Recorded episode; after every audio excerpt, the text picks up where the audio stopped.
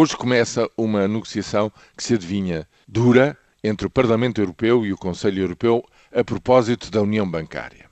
O que é que está aqui em jogo? O que está em jogo é que é preciso construir um edifício de instituições, de procedimentos, de fundos, para separar claramente tudo aquilo que tem a ver com as finanças dos Estados, o problema do seu possível incumprimento, como resolver esses problemas, separar isso tudo com, claramente dos riscos que acontecem ou que possam vir de novo a acontecer no setor financeiro, na banca. Quando um banco estiver à beira da falência, o que é que se faz? Quem é que o salva? Com que dinheiro se evita essa falência? Ou com que regras se vai à falência? Quem assume a responsabilidade e os custos de tudo isso?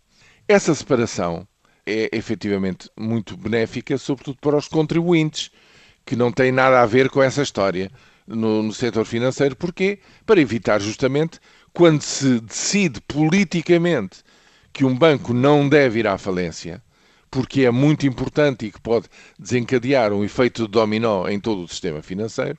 Bem, o que aconteceu nesta crise é que foram os contribuintes que tiveram que avançar com o dinheiro e serão, porventura, ressarcidos a pouco e pouco sabe-se lá quando e com que resultado final de tudo isto.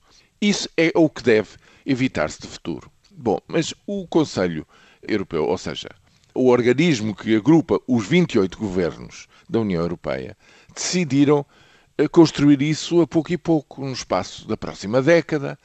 Cada país vai constituindo o seu fundo, o seu pé de meia, para futuramente acorrer a isto, e só ao fim deste processo de 10 anos é que se unificam, digamos, os mielheiros nacionais para um grande fundo que terá então dimensão e terá, digamos, força financeira para responder a qualquer problema de maior dimensão na banca daqui para o futuro.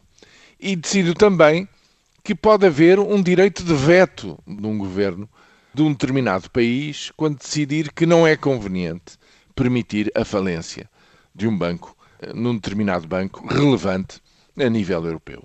Ora, é contra estes dois aspectos do acordo político chegado entre os governos que o Parlamento Europeu está. E, curiosamente, muito recentemente, a nossa Ministra das Finanças deu a entender que está de acordo com o Parlamento Europeu, porque considera que países como Portugal precisam desta união bancária constituída quanto antes, o que quer dizer que, no fundo, dá razão àqueles que criticam a morosidade, o gradualismo que os alemães impõem na construção deste novo edifício, digamos, de, de ancoramento do euro, e gostaria de ver uma solução muito mais próxima daquela que preconiza o Parlamento Europeu, que desde a primeira hora quer que se mutualize o tal pé de meia, que se mutualize a assunção de riscos contra as falências no setor bancário.